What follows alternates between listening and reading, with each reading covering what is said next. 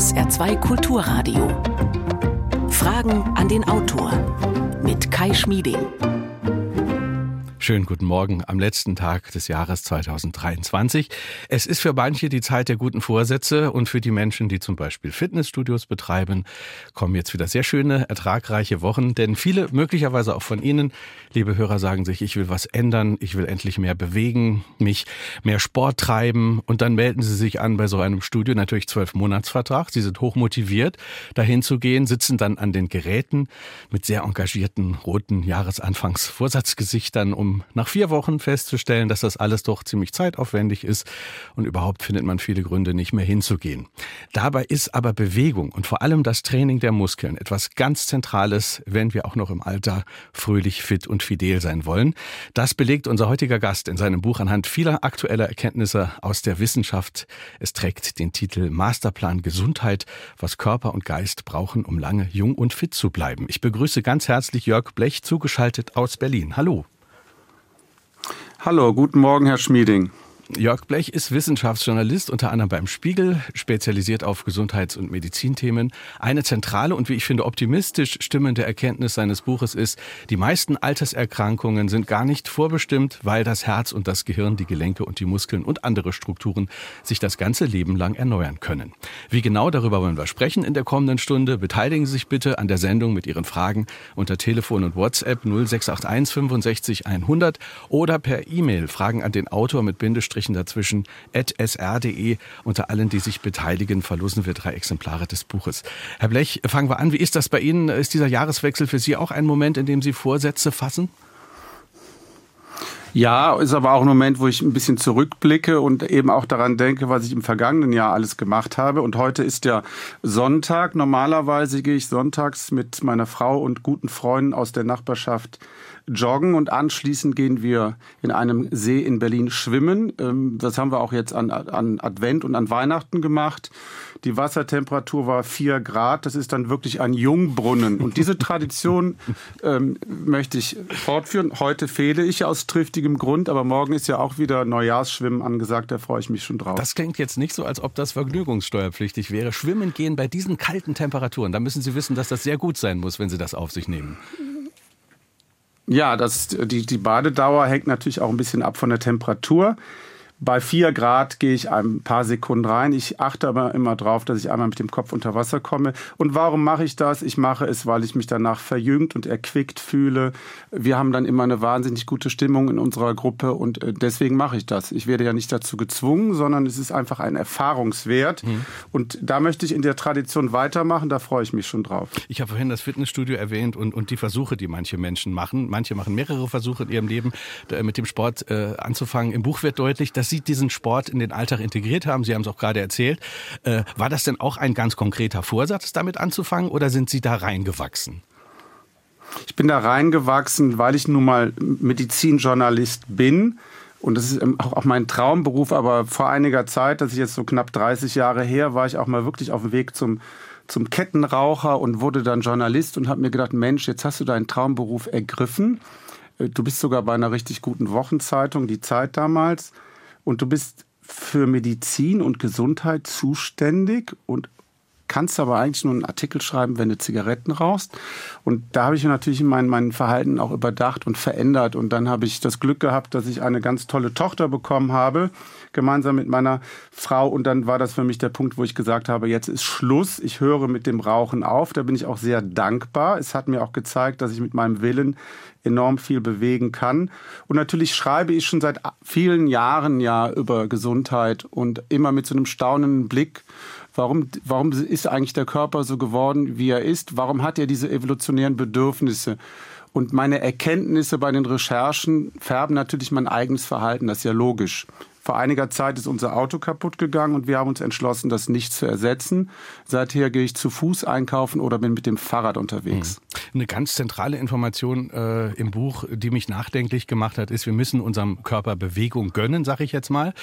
Ich selbst, vielleicht auch der eine oder andere Hörer, äh, habe es geschafft, das Joggen in meinen Alltag zu integrieren. Wenn ich Ihnen aber zuhöre oder äh, wenn ich Ihr Buch lese oder wenn ich auch Ingo Frohböse zuhöre, der hier schon unser Gast war, dann muss ich zu dem Schluss kommen, äh, Joggen, das reicht auf keinen Fall aus, oder? Naja, Joggen oder regelmäßige Bewegung ist ja schon mal eine Menge. Das ist ja schon mal ganz großartig. Und wir versetzen unseren Körper in den evolutionären Normalzustand. Wir sind ja von der Steinzeit noch darauf gepolt, jeden Tag ungefähr so 15 Kilometer zu laufen. Das schaffen nur noch die wenigsten. Und wenn man das schafft wieder, dass man jeden Tag regelmäßig viel unterwegs ist, dann ist das schon mal eine Menge, ja? Also da finde ich, da kann man sich auch freuen, wenn man das schafft. Idealerweise Zusätzlich sollten wir uns bemühen, unsere Muskulatur durch Krafttraining zu stärken, aus dem einfachen Grund, weil mit dem normalen Alterungsprozess die Muskelkraft schwindet, die Muskeln schwinden ein bisschen und es gibt so einen tragischen Irrtum. Viele Leute, auch wirklich Ältere, denken, naja, das ist ja normale Alterung, ich werde immer schlapper und schwächer, das gehört einfach zum Altwerden dazu. Aber ausgerechnet unsere Muskelzellen können wir revitalisieren, wir können auch noch mit 80, 90 oder sogar 100 Jahren Krafttraining machen. Wir können die Muskelzellen wieder vergrößern. Und es gibt interessante Studien, die zeigen dann auch, wenn man das als betagter oder älterer Mensch macht, also wieder Muskelmasse aufbaut, dann hat man auch ganz klare Vorteile im Alltagsleben. Man hat wieder mehr Teilhabe, man kann mhm. wieder besser aus einem Stuhl aufstehen, man kann wieder besser spazieren gehen, man kann sich besser um seine Enkelkinder kümmern. Also man hat ganz klare Vorteile und es wäre ein Irrglaube zu denken, dass die Muskulatur von sich aus schwindet. Da können wir wirklich ansetzen. Und idealerweise macht man zweimal in der Woche leichtes Krafttraining. Es ist äh, deswegen ja auch kein Lifestyle- oder Selbstoptimierungsthema für narzisstische Bodybuilder. Es geht, wie Sie sagen, äh, ja auch um soziale Teilhabe. Ältere Menschen können sich äh, diese Teilhabe länger erhalten, wenn sie körperlich aktiv bleiben. Ich finde das Buch besonders spannend jetzt an den Stellen, wo Sie beschreiben, wie die Muskeln auch in den Stoffwechsel positiv eingreifen. Also die Muskeln sind ja nicht nur ein Instrument, das uns beweglich hält, sondern sie greifen auch positiv in unseren Stoffwechsel ein. Ja, die Muskulatur ist ein ganz großes Organ. Das Organ können wir, die Skelettmuskulatur können wir bewusst ansteuern, aktivieren. Und sobald wir unsere Muskelzellen aktivieren, haben wir heilsame Effekte. Der erste Effekt ist, dass wir den Zucker aus dem Blut entfernen können. Ja, also zu viel Zucker im Blut ist ja auch ein Problem. Das kann zu Diabetes mellitus Typ 2 führen. Und die einzige Möglichkeit, die wir haben, den Zuckerspiegel zu senken, ist Aktivität, weil die aktivierten Muskelzellen dann anfangen, den Zucker anzufordern und aus dem Blut herauszusaugen. Das ist der eine Effekt. Und spannend ist auch, dass die Muskulatur ein Stück weit eine Art Drüse darstellt, ein endokrines Organ und es werden Botenstoffe freigesetzt, sobald wir die Muskulatur bewegen, sogenannte Myokine. Da gibt es ein paar hundert Stück von und die gehen dann auch in den Körper rein bis ins Gehirn und haben heilsame Effekte. Sie stärken zum Beispiel auch die Geisteskraft und dann sieht man daran ganz konkret, dass die Bewegung, die Motorik und die Geisteskraft, die Kognition auch über diese Botenstoffe miteinander verbunden sind. Also dieses Klischee, dass äh, Menschen, die besonders viele Muskeln haben, äh, ähm, sagen wir mal, eher nicht so be begeisterte Denker sind, das stimmt überhaupt nicht. Das finde ich eine interessante Information. Muskeln beeinflussen auch äh, die, die, die Funktion des Gehirns. Genau, und unser Gehirn ist ja vor allen Dingen auch erstmal ein Organ. Das hat gewisse Bedürfnisse. Unser Gehirn ist geschützt durch die Blut-Hirn-Schranke, durch die Schädelkalotte das Blut wird immer mit Zucker versorgt, im, im, im, wenn wir jetzt hungern müssen. Ja? Also die, unser Körper ist evolutionär so gestaltet, dass unser Gehirn ganz wichtig ist und immer geschützt wird.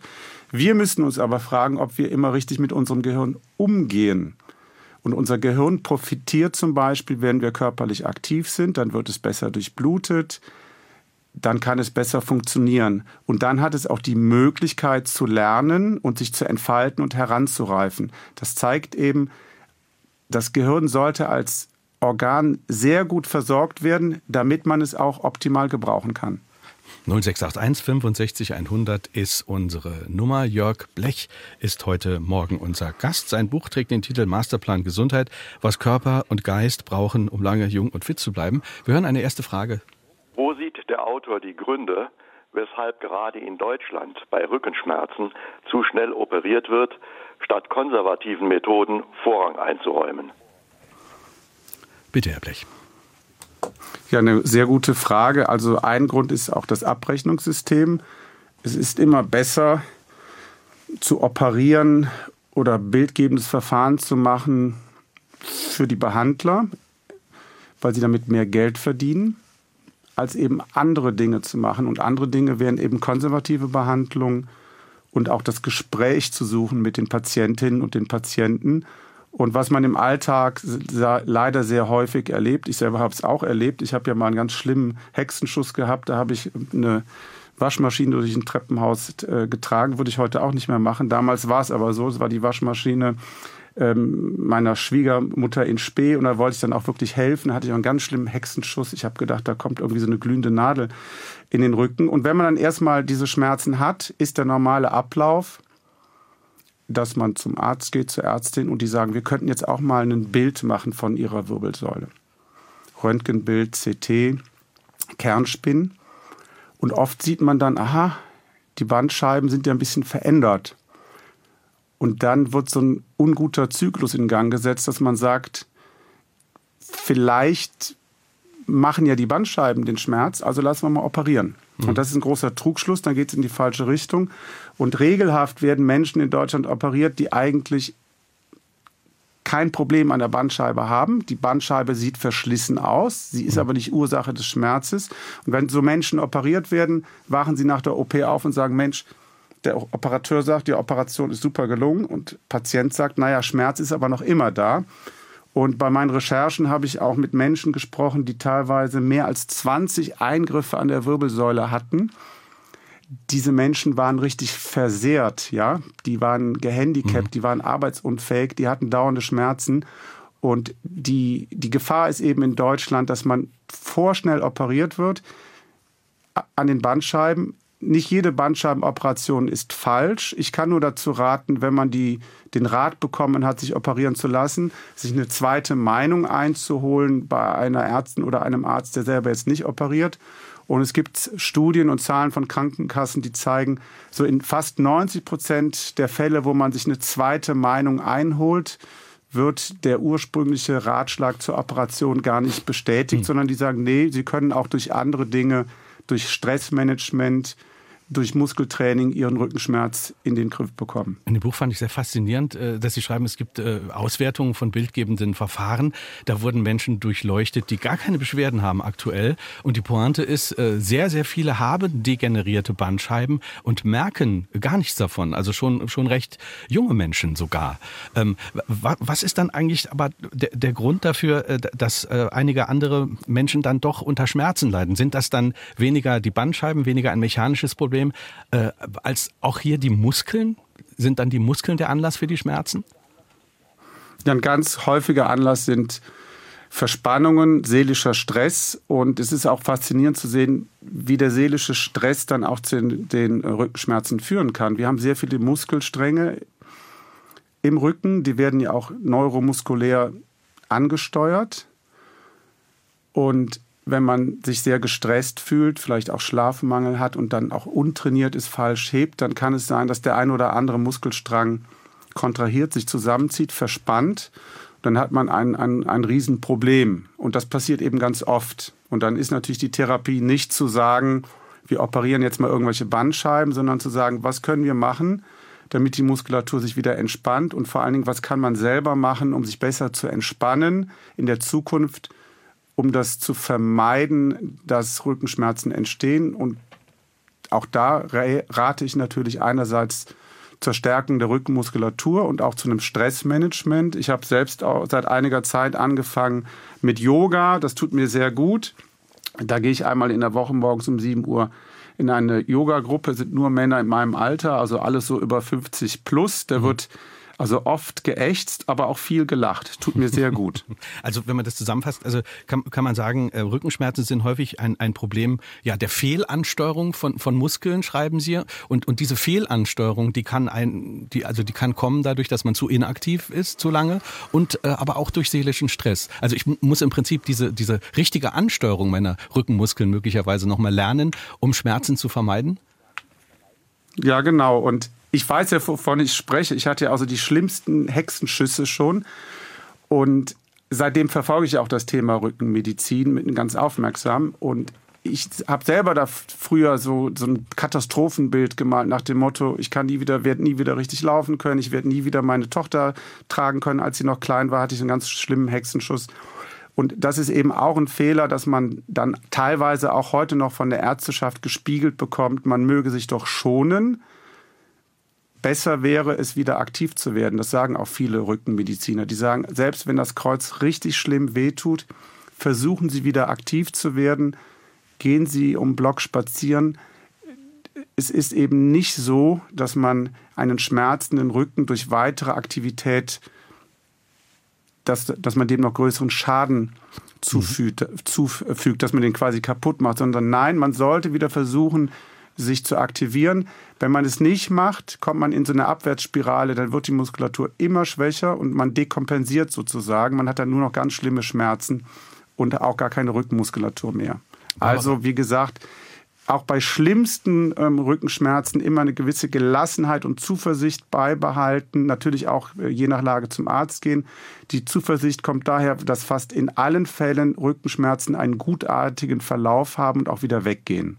Vielleicht dann doch nochmal die Zusatzfrage, wann sehen Sie eine Operation oder ernstere Schritte dann doch äh, als, äh, als indiziert an? In welchen Fällen muss man dann doch äh, vielleicht mal genauer gucken? Ich meine, wenn es um Lähmungen geht äh, äh oder Taubheitsgefühle, dann muss man doch genauer hinschauen, oder?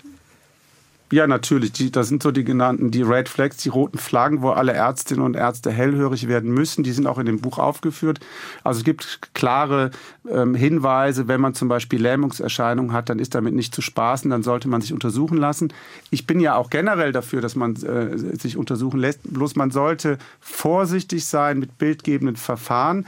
Und auch die medizinischen Leitlinien sagen ja heute, bei erstmal einfachen Rückenschmerzen ohne Lähmungserscheinungen gibt es auch gar keinen Anlass, ein, ein Röntgenbild oder eine Kernspinnaufnahme vom Rückgrat von der Wirbelsäule zu machen.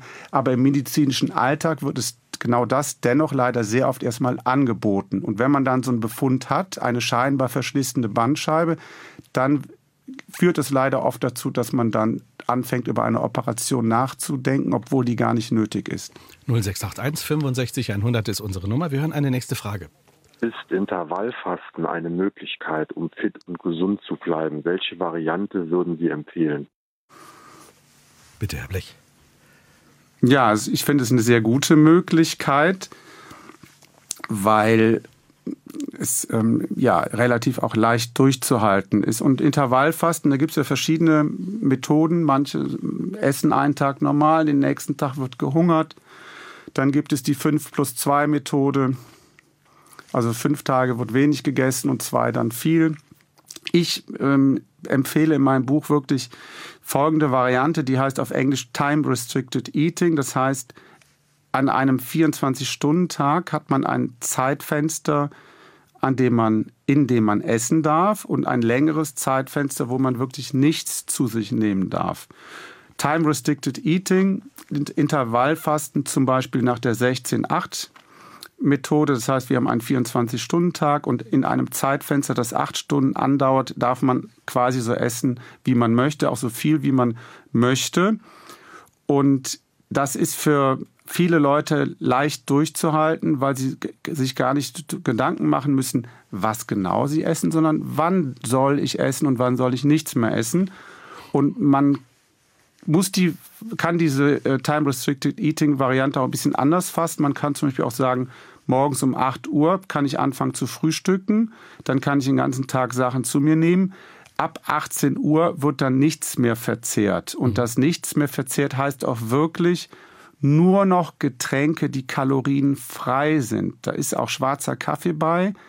Und Tee darf man auch trinken. Die haben ja geringste Mengen an Kalorien. Das zählt quasi als kalorienfreies Getränk. Aber ansonsten darf man nichts mehr zu sich nehmen. Ich habe mal darüber geschrieben. Über ähm, Intervallfasten gab es so Leserbriefe, ja, ist ja eine ganz tolle Methode. Ja, aber ist denn abends das Gläschen Rotwein noch erlaubt? Da lautet die Antwort leider nein, weil es ja, es geht wirklich ja. darum, dass man mal dem Verdauungstrakt eine längere Pause gönnt, dass er nichts verdauen muss, dass der Körper nüchtern wird. Und dann fängt der Körper ja auch erst an, das ja. Fett zu verbrennen. Ja. Vielleicht, um das nochmal ein bisschen konkret zu machen, äh, diese Methode, die, die Sie empfehlen. Ich könnte doch auch sagen, ich mache um zwölf erst mein Frühstück zum Beispiel und dann habe ich doch die Möglichkeit, bis, bis um 20 Uhr noch zu essen, wenn, wenn, wenn ich das schaffen würde. Und dann von 20 Uhr bis 12 Uhr äh, wäre ich dann enthaltsam. Wäre das auch sinnvoll oder ist diese Verschiebung am Tag auch schon nicht, nicht gut, dass es weiter in den Abend reingeht? Herr Schmieding, das wäre auch sinnvoll. Es geht ja erstmal darum, dass man wirklich es schafft, eine längere Zeit lang eine Essenspause einzuhalten. Und jeder kann natürlich das machen, was für ihn am besten passt. Es gibt Hinweise, dass diese frühe Variante, also ich sage jetzt mal morgens um 8 Uhr anfangen zu frühstücken bis 18 Uhr, besonders wirksam ist. Dann hat man natürlich das Problem, wenn man abends zum Essen eingeladen ist ähm, bei Freunden kann man, muss man immer sagen, ich kann jetzt nichts essen. Und wenn man das häufiger sagt, wird man irgendwann auch keine Freunde mehr haben. Also man muss da auch einen Mittelweg finden. Und es geht aber vor allen Dingen auch darum, nicht äh, lebenslänglich Intervallfasten zu machen, sondern wenn man den Eindruck hat, ich möchte jetzt mal vier, fünf Kilo abnehmen, dann finde ich das eine wahnsinnig gute Methode, Gewicht, hm. Körpergewicht zu reduzieren. Ja, also der Knackpunkt ist, weil man einfach ja, ja, bitte. Ja, weil man, also die Frage ist ja, warum funktioniert dieses Intervallfasten, also Time Restricted Eating äh, im Tag? Es funktioniert zum Beispiel deshalb, weil man eben in dem erlaubten Zeitfenster, wo man essen darf, gar nicht so viel verschlingen wird, ja. Und deswegen irgendwann ist man auch satt und dann ist es dann auch mal gut. Mhm. Und deswegen wird man in einem 24-Stunden-Tag auch weniger Kalorien zu sich ja. nehmen. Und das andere ist eben, dass man aus diesem Essens-Jetlag rauskommt. Wir futtern ja den ganzen Tag. Mir geht das ja selber so, dass man immer abends nochmal zum Kühlschrank tigert und dass man eben da einfach eine Grenze einzieht und dann kann der Körper anfangen, Fettreserven anzugehen. Und wenn man dann morgens noch joggen geht mit nüchternem Magen, hat man einen super Fettburner-Effekt. Also erst nach einer gewissen Zahl von Stunden beginnt der Körper damit, äh, die im Fettgewebe eingelagerten Fettsäuren in Energie, Energie umzuwandeln. Äh, dann geht's erst an die Pfunde, wenn ich das richtig verstanden habe. Aber könnte man diesen Prozess nicht auch anders beschleunigen? Gibt es da Hinweise aus der Wissenschaft oder aus der Forschung? Naja, der Körper ist so gemacht, dass wann immer wir Energie, Nahrungskalorien zu uns nehmen, werden die erstmal verwertet. Und der Körper kann nicht eben gleichzeitig Nahrung aufbauen und zur gleichen Zeit Fettreserven abbauen. Das ist auch das Problem, das entsteht, weil wir so viel Zucker zu uns nehmen. Sobald wir Zucker mit der Nahrung aufnehmen, gibt es immer das Signal im Körper, aha, wir haben hier einen Überfluss, wir haben viel Kalorien, wir können jetzt Fettreserven aufbauen. Und deswegen ist es auch so, dass man wenn man abends nur einen kleinen Snack, nochmal ein kleines Stückchen Schokolade isst, mhm. man wieder anfängt, ähm, Fett aufzubauen. Und wir müssten mal nüchtern werden, damit der Körper sagt, ich gehe an die Fettreserven heran. Mhm. 0681 65 100 ist unsere Nummer. Wir hören eine nächste Frage. Warum erreichen manche Menschen ein hohes Alter trotz täglichen Rauchens? Herr Blech. Ja, da müsste natürlich die Gegenfrage äh, lauten, würde ich erstmal gerne wissen, welche Zigarettenmarke das ist. Vielleicht kann man die sich dann auch noch mal äh, genauer anschauen. Und dass einige Menschen sehr alt werden, obwohl sie rauchen, das ist so. Das darf aber nicht darüber hinwegtäuschen, dass wenn man größere Gruppen bildet, ich sage mal 1000 Menschen auf der einen Seite, 1000 Menschen auf der anderen und man hat zwei Gruppen, zwei Kohorten und die einen sind starke Raucher und die anderen nicht, dann wird man bei größeren Gruppen, wo die sogenannten statistischen Ausreißer nicht mehr auftauchen, immer sehen, äh, dass Raucher eben vor ihrer Zeit sterben. Mhm. Und von den ganzen Faktoren, die es so gibt, die die Lebenserwartung beeinflussen, ist es wirklich so, dass Rauchen besonders schädlich ist. Der gute Vorsatz fürs neue Jahr lautet wirklich, man sollte versuchen, wenn man Raucher ist, die Nikotinabhängigkeit zu überwinden und man sollte erst gar nicht mit dem Rauchen anfangen. Die Frage, und, ja. und wie immer, wie gesagt, es gibt immer Einzelfälle. In meinem Buch habe ich mir bei epidemiologische Studien angeguckt, was passiert, wenn man sich größere Gruppen anschaut. Und umgekehrt ist es ja so, dass ein gesunder Lebenswandel erwiesenermaßen dazu führt, dass man sein Leben um mehr als 20 Jahre verlängern kann. Das bedeutet für mich persönlich dass ich zwar keine Garantie habe, dass es bei mir klappen wird, Es ist aber eine wissenschaftlich abgesicherte Motivation für mich, in meine eigene Gesundheit zu investieren. Die Frage, die so ein bisschen dahinter steckt, ist ja äh, diese äh, mehreren Faktoren, die, die unsere, äh, unser Leben beeinflussen können. Also Gene, äh, Lebensstil und Umwelt. Wie würde man die äh, aufteilen? Äh, wie sehen Sie das? Was ist da am stärksten vorherbestimmt und wo kann man am ehesten noch was machen und, und darauf einwirken? Naja, wenn ich zum Arzt gehe und sage, was kann ich machen, damit ich lange lebe, sagt der, der ein oder andere Arzt, ja, suchen sich ihre Eltern so sorgfältig wie möglich aus. Und hinter diesem Karlauer steht ja immer die Vorstellung, dass die Gene eine große Rolle spielen. Forschung zeigt aber, dass die Gene ungefähr zu 20 Prozent bestimmen, wie wir altern. 30 Prozent wird bestimmt durch die Umwelt, in die wir hineingeboren werden, in unser Umfeld. Und 50 Prozent ungefähr haben wir selber in der Hand. Das heißt also, man kann seine Gesundheit doch maßgeblich beeinflussen. Die Rolle der Gene wird meistens überschätzt. Es gibt sehr viele Krankheiten, wie zum Beispiel Herz-Kreislauf-Krankheiten. Da kann man sagen, dass 80 Prozent der Krankheitsfälle, die wir haben, gar nicht sein müssen, weil man die durch den richtigen Lebenswandel entweder völlig unterbinden könnte oder viele Jahrzehnte im Leben nach hinten verschieben könnte, sodass sie erst auftreten, wenn man wirklich sehr, sehr betagt ist und im Grunde auch schon die natürliche äh, Lebensspanne überschreitet. 0681 65 100 ist unsere Telefonnummer. Auch äh, über WhatsApp können Sie da uns eine Meldung schicken. Sie hören Fragen an den Autor heute mit Jörg Blech. Sein Buch trägt den Titel Masterplan Gesundheit, was Körper und Geist brauchen, um lange jung und fit zu bleiben. Wir hören eine nächste Frage. Ist die Arthrose als Alterskrankheit der Gelenke zu vermeiden? Oder wie ist Ihre Meinung dazu? Kann man ihr vorbeugen? Ja, sehr gute Frage. Vielen Dank. Ja, der Arthrose kann man auf jeden Fall vorbeugen. Und es gibt auch viele falsche Vorstellungen rund um unsere Gelenke. Und äh, landläufig wird ja der Knorpelschwund, sprich die Arthrose, bezeichnet als Verschleißerkrankung. Und wenn man sich das aber genauer anschaut, warum Menschen Arthrose haben, ist es oft so, dass man sieht, in Wahrheit ist es eine Verkümmerung, weil das Gelenk am Anfang zu wenig beansprucht wird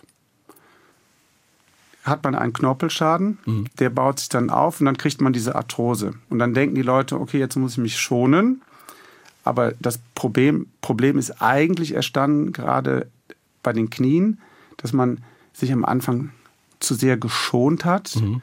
Der Knorpel ist verkümmert. Und wie kann das sein? Die, der Knorpel ist ja eine, eine Masse, die nicht durchblutet wird. Es gibt ein paar Knorpelzellen, die stellen eine sogenannte extrazelluläre Matrix her. Das ist dann die, die Knorpelmasse, die das Gelenk schön gelenkig hält.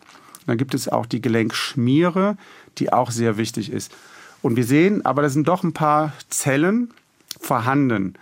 Und dieses ganze Gewebe lebt auch von der Bewegung. Es muss immer durchwalkt werden, ausgepresst werden. Durch eine maßvolle Bewegung wird es vital gehalten. Und dann kann der Knorpel auch sehr lange halten, auch wenn man zum Beispiel sein ganzes Leben lang joggen geht, wenn man frei von Verletzungen bleibt, hält der Knorpel ein ganzes Leben mhm. lang. Und die Leute denken oft so, ja, irgendwie der, die, die Gelenkknorpel ist so wie so eine Art Gummireifen und irgendwann ist der abgefahren. Nein, der kann sich hm. erneuern und verjüngen. Wir müssen ihn aber richtig maßvoll ja. einsetzen und nicht zu sehr schonen.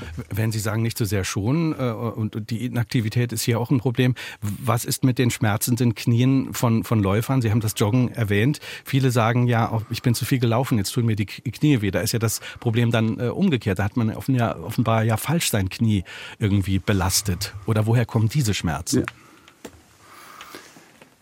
Na, das können auch muskuläre Probleme sein. Und generell, wenn man laufen geht, kann ich nur empfehlen, nicht auf Asphalt zu laufen, sondern aus, auf weichem Untergrund im, im Wald oder im Park. Dazu habe ich einen Anthropologen in Göttingen besucht, der hat mir das genau erklärt. Er hat gesagt, äh, dass wir einfach von der Evolution so entstanden sind, dass wir nicht gemacht sind, um auf Asphalt zu laufen. Und dieser Anthropologe lebt ja in Göttingen und er sagt, oh Gott, hier sind, sehe ich immer die Studentinnen und Studenten, die auf Asphalt laufen und er rät da dringend von ab.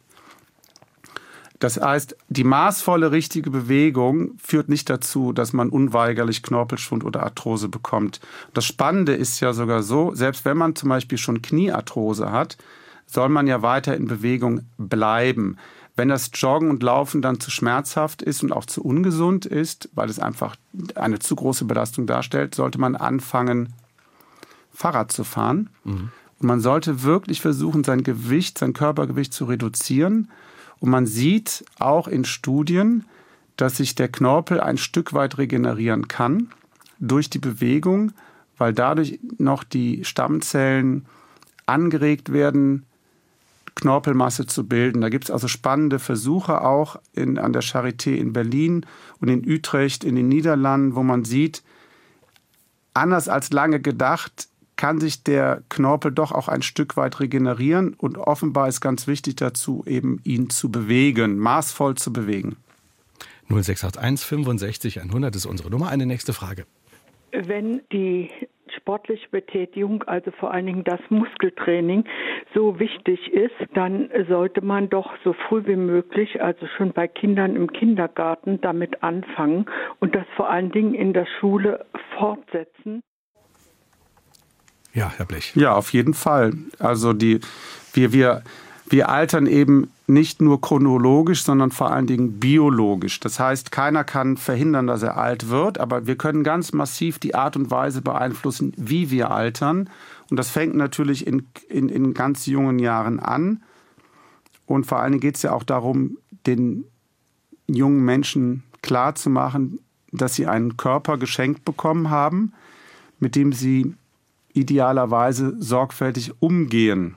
Und dazu gehört eben auch die Erkenntnis, dass man sich viel bewegt und sich maßvoll ernährt. Und es ist nie zu früh damit anzufangen, aber die gute Nachricht ist eben auch, es ist auch irgendwie auch nie zu spät. Also man kann auch noch gerade in mittleren Jahren etwas verändern. Aber klar ist natürlich, wenn man als Kind in der Schule richtig gelernt hat, Sport zu machen, den, den, den Wert der Bewegung zu erkennen, fällt es einem leichter.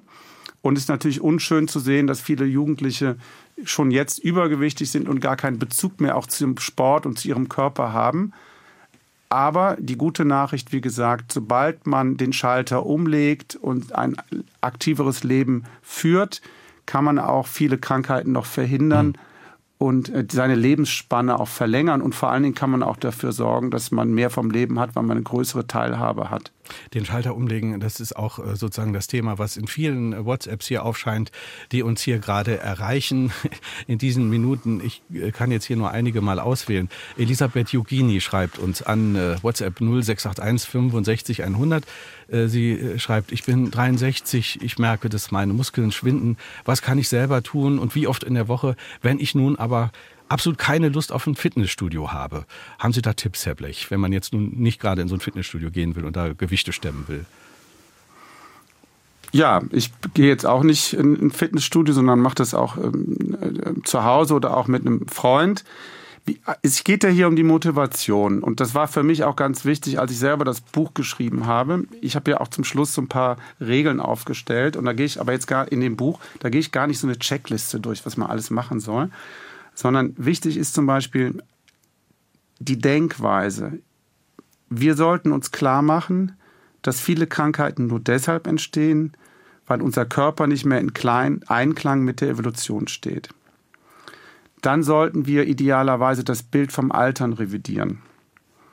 Bezogen auf die Frage mit den Muskeln heißt das eben, die Muskeln schwinden zwar im Alter, aber das ist kein Schicksal, sondern wir können diesen Vorgang beeinflussen. Und dann ist eben auch wichtig zu sagen, ich übernehme Verantwortung für meinen Körper. Ich bin ja der Einzige, der da etwas mitmachen kann. Also ich lebe ja das ganze Leben in meinem Körper und wenn ich zur Ärztin oder zum Arzt gehe und die sagen mir, Mensch, Sie müssen sich mehr bewegen und achten Sie auf Ihre Ernährung, dann ist das kein läppischer Rat, sondern das ist ja sehr ernst zu nehmen. Wir sind aber die Einzigen, die diesen Ratschlag umsetzen können. Wenn ich also selber aktiv werde, dann kann ich mehr für die Gesunderhaltung tun als der beste Doktor. Also mhm. wir können es nicht an Dritte delegieren und bezogen auf die Frage eben, natürlich kann man anfangen, zu Hause Muskeltraining zu machen. Man kann sich Milchtüten nehmen, um, um für die Armmuskulatur zu trainieren. Man kann Liegestütze machen, man kann Kniebeuge machen. Man kann sich eine, an eine Treppenkante stellen und wippen, um die Achillesferse zu stärken. Und ähm, man kann mit den Armen kreisen. Und diese scheinbar leichten Übungen, wenn man die integriert in den Alltag, ist schon eine Menge. Das mhm. ist schon richtig gut. Mhm. Und deswegen, man braucht kein Fitnessstudio, man braucht die Motivation und jeder, der es möchte, kann es auch schaffen. Mhm.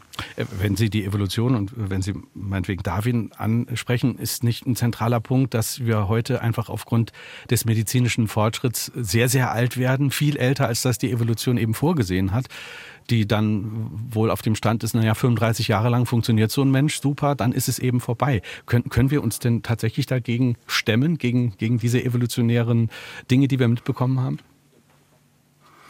Ja, aber auch in der Steinzeit sind die Leute sehr alt geworden, einige. Und die hohe Sterblichkeit in der Steinzeit lag ja vor allen Dingen daran, dass es enorm hohe äh, Sterblichkeit gab bei Geburten. Da sind Frauen und Kinder eben verstorben. Und wenn man das mal rausrechnet und äh, bedenkt, wer in der Steinzeit die Kindheit äh, überstanden hat, der konnte auch sehr alt werden. Deswegen es ist gar kein evolutionärer Zwang, sondern es geht mehr darum, wieder in Einklang mit der Evolution zu leben. Keiner will, will zurück in die Steinzeit, ich auch nicht. Ich freue mich, dass wir heute Zentralheizung haben, Umweltmedizin und auch moderne Chirurgie. Das trägt ja auch alles damit dazu bei, dass wir länger leben und auch Antibiotika und der bessere Umgang mit Infektionskrankheiten. Wir müssen nicht zurück in die Steinzeit, aber unser Körper ist so gepolt, dass wir am Tag ungefähr 15 Kilometer zu Fuß gehen sollten. Das heißt, wenn wir anfangen, uns wieder etwas regelmäßiger zu bewegen, dann rücken wir den Körper wieder stärker in Einklang. Und dann on top zusätzlich sollten wir uns vernünftig ernähren. Und dann haben wir aber ja die ganzen Annehmlichkeiten der Moderne, die ich ja auch nicht mehr wissen, missen möchte, die möchte ich auch nicht mehr missen. Und deswegen können wir dann auch sehr alt werden. Und man kann ja sein Leben, wie schon erwähnt, um mehr als 20 Jahre verlängern. Also von der Evolution sind wir durchaus darauf ausgelegt, sehr alt zu werden. Wir können aber eben auch ganz klar steuern, wie das geschieht. Mhm. Äh, mehrfach ist jetzt hier die äh, Frage bei den Hörern aufgetaucht, ob man sich auch zu viel bewegen kann. Gibt es auch dieses Problem, dass man sich zu viel bewegt? Ja, das gibt es auch. Vor allen Dingen, wenn man Schwierigkeiten mit dem Herzen hat. Da gibt es also auch Studien, dass man es auch übertreiben kann. Und viele Menschen in Deutschland haben ja beginnende Probleme mit Herz-Kreislauf-Erkrankungen. Und wenn man da schon eine Diagnose hat, sollte man immer erst mit, nach Rücksprache mit einer Ärztin oder einem Arzt wieder aktiv werden. Und dass es Schäden geben kann, passiert aber nur, wenn man sich wirklich sehr stark und intensiv bewegt. Das äh, ist also für Freizeitsportler eigentlich nicht das Thema. Die sind eigentlich immer im, im normalen Bereich und müssen sich keine Sorgen machen. Es gibt einige Menschen, die sterben beim Sport, weil sie sich überanstrengen. Aber viel, viel mehr Menschen sterben auf der Couch, weil sie gar keinen Sport machen. Mhm. Dr. Susanne Klages hat uns geschrieben äh, aus Messel. Sie hat geschrieben an Fragen an den Autor mit Bindestrichen dazwischen at sr.de, eine E-Mail. Ähm, guter und ausreichender Schlaf ist eine Voraussetzung für Gesundheit und langes Leben, schreibt sie. Kann Herr Blech Hinweise geben, wie die Schlafqualität verbessert werden kann? Die Frage von Susanne Klages. Ja, das ist ein ganz wichtiger Punkt. Wenn man sich die Faktoren anschaut, die für ein langes oder kurzes Leben zuständig sind, ist in der Tat ein Komplex Stressmanagement, soziale Beziehungen, Schlaf. Und man soll ja sechs bis sieben Stunden schlafen und es soll ein erholsamer Schlaf sein. Und da gibt es einige Tipps, Tricks, wie man das machen kann. Zum Beispiel sollte man das iPhone, iPad und all solche Geschichten aus dem Schlafzimmer verbannen. Man sollte es Schlafzimmer gut abdunkeln. Es sollte ruhig sein. Ich nehme, wenn ich auf Reisen bin, auch schon mal Oropax, um das sicherzustellen. Und es sollte auch nicht zu heiß sein in dem Zimmer, also nicht zu warm. Man sollte auch lüften. Und das sind so Tipps. Also man sollte auch wirklich darauf achten, dass man ausreichend Schlaf bekommt. Mhm. Und das äh, ist etwas, was viele Menschen nicht mehr hinbekommen. Und das ist aber auch ein Dreh- und Angelpunkt, weil das eine hängt ja mit dem anderen zusammen. Wenn ich unausgeschlafen in den Tag hineinstarte, habe ich auch keine Lust, die irgendwie noch jetzt vielleicht ein bisschen joggen zu gehen oder Handeltraining zu machen. Also ein ganz wichtiger Punkt. Hm. Und wie erwähnt, äh, man sollte also das, den Begriff Schlafhygiene beachten und es nicht als scheinbar gegeben hinnehmen, dass man gut schlafen äh, kann. Und wenn man Schlafprobleme hat, sollte man eben auch versuchen, eine gewisse Regelmäßigkeit da reinzubekommen. Mhm. Also dass man nicht immer neue Schlafzeiten hat, sondern dass man sagt, ich habe jetzt hier ein festes Zeitfenster, gehe ich zu Bett, ich habe auch keine sozialen Medien mehr, ich gehe jetzt wirklich mal offline. Und ich selber habe auch manchmal natürlich das Gefühl, dass ich nicht so gut schlafen kann. Und ich habe dann eben auch angewöhnt, dass ich sage, naja, ich brauche mich jetzt gar nicht auflegen, aufregen. Ich mache dann einfach nur mal am, am, Nachmittag so 20 Minuten mhm. kleinen Mittagsschlaf. Im Schlafkapitel finde ich auch äh, äh die, die, äh, diesen, äh, diese Passage mit der Winterschlafforschung, die Sie erwähnen, ganz interessant. Äh, wir wissen, wenn, wenn der Mensch sich einfach ein paar Wochen hinlegen würde äh, oder Monate nichts mehr tun würde, dann würden seine Muskeln dermaßen schrumpfen, dass er sich kaum noch bewegen könnte. Das wissen wir. aber ähm, faszinierend ist ja in der Biologie, wie Tiere das gut hinkriegen. Also die können können über Monate nichts tun und äh, äh, der, der Muskelapparat reduziert sich nicht. Wie funktioniert das? Ja, das ist ein sehr interessanter Punkt. Also ein Mensch kann zwar schlafen, vielleicht wie ein Murmeltier. Ähm, äh, wenn er das machte, den ganzen Winter, dann würde er im Frühjahr aufwachen und wäre völlig schlapp und hätte keine Muskulatur mehr. Und die Murmeltiere sind dagegen gefeit, ähnlich ja auch Eisbären oder Braunbären generell. Also Bären sind dagegen gefeit. Und die Antwort liegt in, in der Molekularbiologie der Muskulatur. Da gibt es also Unterschiede. Wir sind so evolviert, dass unsere Muskulatur immer an, beansprucht werden muss. Wenn das nicht geschieht, werden die Muskelzellen kleiner. Und bei Winterschläfern ist das anders. Da ist so ein Mechanismus, der das verhindert. Der wird noch erforscht. Der ist noch nicht genau aufgedeckt. Es hat was mit den Genen zu tun und mit den Schaltkreisen in den Zellen. Und darauf beruht ja auch die, die Vorstellung, dass man vielleicht mal irgendwie eine Pille entwickelt, die dann dafür sorgt, wir müssen mhm. nur die Pille einnehmen und dann können wir uns, äh, selbst wenn wir uns gar nicht mehr bewegen, keine Sorgen machen, brauchen wir uns keine Sorgen machen, weil die Muskulatur erhalten bleibt. Diese Winterschlaf-Muskelerhaltungspille wird es allerdings, wie ich finde, niemals geben. Deswegen ist meine Devise lieber als Mensch aktiv bleiben und die Muskulatur mhm. selber erhalten. Das wäre zu schön. Also wenn man hinter diesen Mechanismus kommen könnte äh, und für den Menschen nutzen könnte, dann äh, wäre das ja großartig. Da könnte man ja möglicherweise den Menschen da irgendwie ähm, prophylaktisch äh, Medizin geben. Aber Bewegung, sagen Sie, ist, ist äh, der bessere Weg. Wir hören eine nächste Frage. Welche Rolle misst der Autor dem Fasziensystem zu? Vielleicht müssen wir nochmal äh, sagen, äh, das Fasziensystem, was ist das genau? Ja, Fasziensystem ist ja so die Umhüllung der Muskulatur. Und ich gehe da in dem Buch nicht so drauf ein. Aber ich mache jetzt seit einiger Zeit Yoga. Da haben wir neulich jetzt auch die, mit der Faszienrolle sind wir aktiv geworden. Und ich habe auch eine Rolle zu Hause und ich benutze die sehr viel, um meine Rückenmuskulatur zu, zu kräftigen. Aber entscheidend ist eben auch, oder sie sozusagen zu lockern, Entscheidend ist aber vor allen Dingen auch den, die Muskulatur zu trainieren. Und Faszien ist für mich so ein, ein, ein Begleitinstrument, die Faszienrolle, das ich auch sehr regelmäßig benutze. Und es gehört, glaube ich, mit dazu, wenn man diesen ganzheitlichen Ansatz hat, dass man sich um seinen Körper kümmert, dass man sich eben auch um die Faszien, um die Muskulatur kümmert. Und für mich war ein Stück weit auch nochmal so ein Erweckungserlebnis der Einstieg ins Yoga, wo ich dann auch in meinem Alter wirklich sehe, ja, es ist ja interessant, dass es gewisse Grenzen gibt und es ist auch total spannend, diese Grenzen auszuloten, damit man wieder ein viel besseres Körpergefühl bekommt. Und ein Stück weit führt das dann eben auch zu meditativen Elementen, die mit so einer Art Verjüngung einhergehen, wo ich sage, okay, mhm. ich fühle mich jetzt irgendwie in so einer Einheit mit meinem Körper. Und ich glaube, das Training Faszienrolle geht in eine ähnliche Richtung, dass man eben nicht mehr, wie vielleicht in jungen Jahren ich das gemacht habe, Fußball spielt, losrennt, sondern ich neige jetzt auch dazu, mich mehr so, mehr so eine Inspektion auf den eigenen Körper zu machen.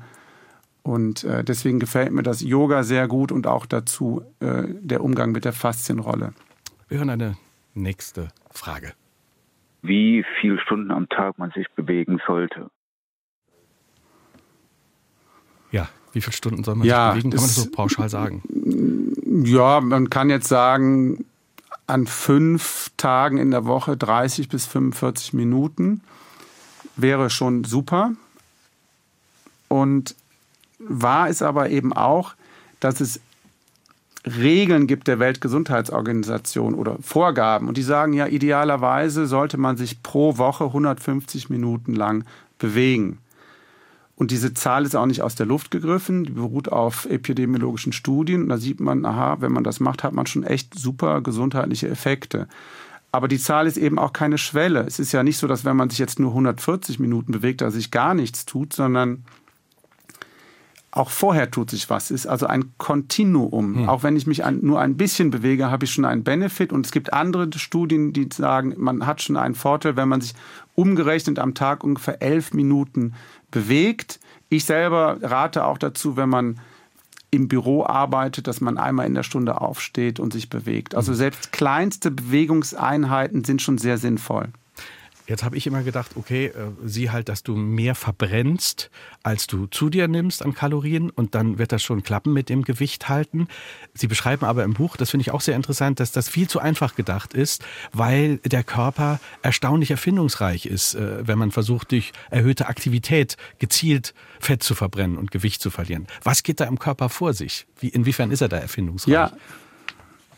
Naja, der hat so einen Abwehrmechanismus. Man denkt natürlich erstmal, je mehr ich laufe, also Sport mache, je mehr ich jogge, desto mehr Kalorien verbrauche ich und desto mehr Fett werde ich verbrennen, dass das so ein linearer Zusammenhang ist. Und jetzt sieht man aber, selbst wenn man sehr viel Sport macht, das ist ja so eine Alltagserfahrung, am Anfang purzeln äh, die Funde, aber man sieht eben, irgendwann verliert man auch nicht mehr so leicht Gewicht.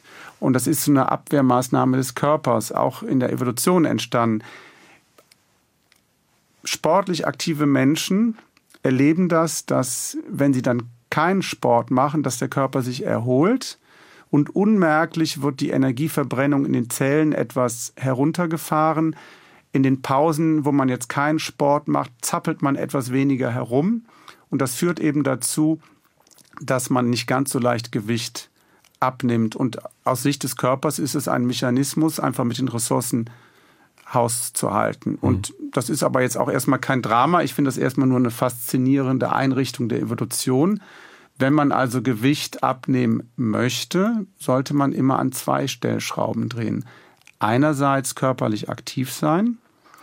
Und Triathleten sind ja wahnsinnig körperlich aktiv und die nehmen auch ab. Bloß die machen ja jeden Tag stundenlang Sport. Das schafft der Normalverbraucher ja gar nicht. Also die eine Stellschraube ist schon körperlich aktiv zu sein. Die zweite ist aber die Aufnahme von Nahrungskalorien zu kontrollieren. Und wenn man diese beiden Stellschrauben im, im Blick hat und betätigt, dann kann man auch Gewicht verlieren. Hm. Also der Körper kann den Grundumsatz manipulieren, das finde ich sehr interessant. Und die Pointe ist, gerade in den Ruhestunden nach dem Sport verbrauchen die besonders sportlich geübten Personen besonders wenig.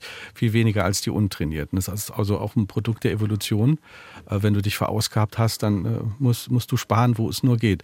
Auch das gilt es äh, zu bedenken, wenn man Sport macht. Ähm, wir hören eine nächste Frage. Das Schwierigste bei den guten Vorsätzen, äh, sich äh, gesund zu erhalten, ist ja immer das Durchhaltevermögen. Es geht 14 Tage gut und dann, ja, bleiben die Vorsätze meistens wieder auf der Strecke. Hat der Autor auch einen Masterplan, sich besser in Disziplin und Durchhaltevermögen zu üben? Ja, ich, ich denke schon. Also einerseits Masterplan heißt ja eben verstehen, was sind die Bedürfnisse unseres Körpers, die evolutionären Bedürfnisse. Und wenn ich sie verstehe, kann ich sie dem Körper auch besser erfüllen. Und ganz wichtig ist eben, man soll auch kein Einzelkämpfer sein. Also ich gehe schon seit sehr vielen Jahren laufen mit einem sehr guten Freund.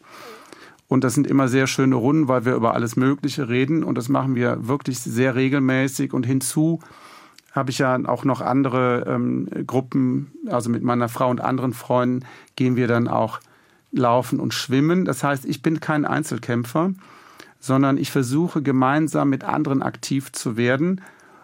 Ich erfahre, das Trainieren, das Aktivsein in der Gruppe macht mir Spaß und es führt auch übrigens zu neuen Freundschaften. Und der Tipp ist wirklich, kein Einzelkämpferin oder Einzelkämpfer sein, umgeben Sie sich mit lebensbejahenden Menschen, weil Optimismus ansteckend ist.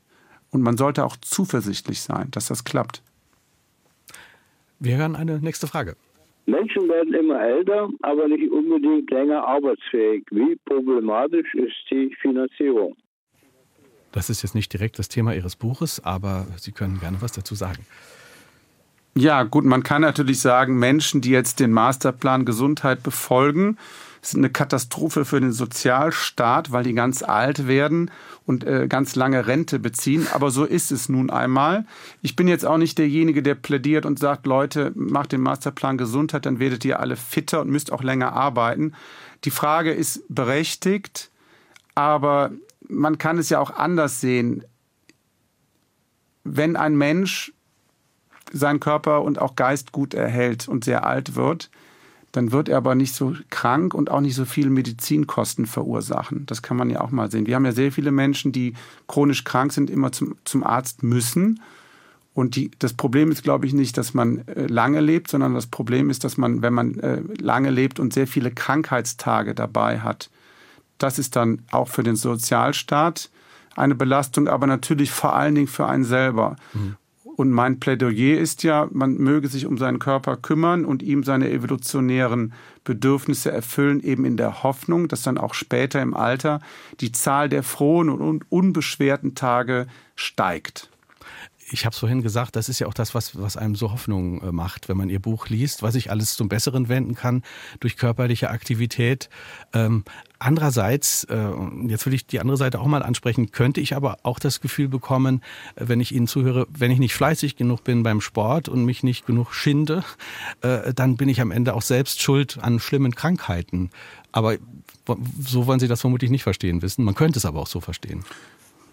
Nein, so will es auf keinen Fall verstanden. Also äh, das Buch ist auch in keinster Weise irgendwie mit einem erhobenen Zeigefinger geschrieben. Wer wäre ich, anderen Leuten äh, irgendwelche Vorschriften zu machen? Mir geht's wirklich, wirklich um Aufklärung, aufklärerisch. Wie funktioniert unser Körper? Wie können wir Gesundheit und Lebensspanne beeinflussen? Dann kann jede Einzelne und jeder Einzelne selber bestimmen, was zu tun ist. Und natürlich ist es auch so, dass Krankheiten, gerade Krebserkrankungen, immer auch schicksalhaft sind. Man kann also auch einfach ganz klar Pech haben und krank werden, obwohl man alles richtig gemacht hat, gerade bei Krebserkrankungen. Das ist mir sehr wohl bewusst. Auf der anderen Seite stimmt es aber eben auch, dass bei, zum Beispiel bei Herz-Kreislauf-Erkrankungen, das sind ja die häufigsten Erkrankungen in Deutschland, dass man ungefähr 80 Prozent dieser Erkrankungen vermeiden kann oder im Leben um Jahrzehnte nach hinten verschieben kann, wenn man einen gesunden Lebensstil hat. Hm. Wenn Sie den Krebs ansprechen, da finde ich auch noch sehr spannend, welche segensreiche Wirkung äh, Adrenalin äh, zum, zum Beispiel haben kann. Adrenalin, das produziert wird, wenn wir eben aktiv sind. Vielleicht können Sie dazu noch kurz äh, was dazu sagen, zu diesen Erkenntnissen. Ja, also Adrenalin verstärkt dann eben auch die Immunkräfte. Und also nochmal, bei Krebs ist es ja so, der kann jeden Tag entstehen Krebszellen im Körper und unser Immunsystem zieht die wieder aus dem Verkehr.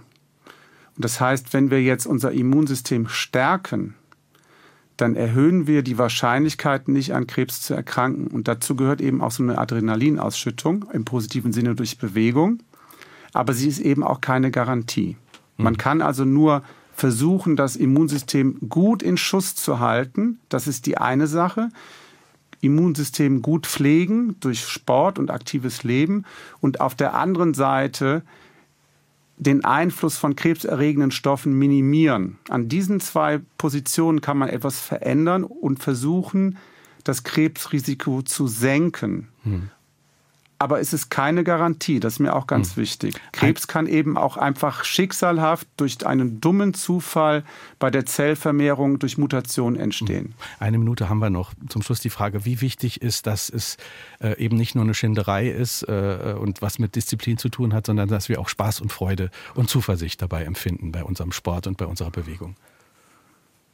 Ja, ich glaube, das ist eigentlich die, die Grundvoraussetzung. Aber wenn ich mit Freunden joggen gehe, wenn ich lange Fahrradtouren unternehme, am Tag mehr als 100 Kilometer weit radel, dann bin ich ja immer gut gelaunt. Also für mich ist das eigentlich gar keine Schinderei. Im Gegenteil, gerade wenn ich sportlich aktiv bin, wenn ich einen lebensbejahenden Umgang habe, bin ich meistens sehr gut gelaunt. Und das ist also für mich keine Entbehrung, sondern ein Gewinn. Hm.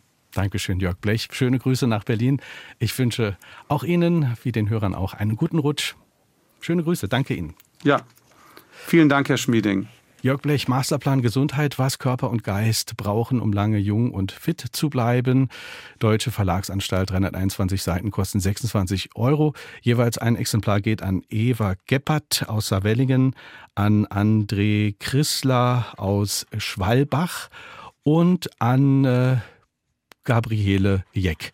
Sie bekommen das Buch von uns geschickt. Kommende Woche ist unser erster Gast im neuen Jahr, Arthur Landwehr, langjähriger USA-Korrespondent. Sein Buch trägt den Titel Die zerrissenen Staaten von Amerika, alte Mythen und neue Werte. Ein Land kämpft um seine Identität.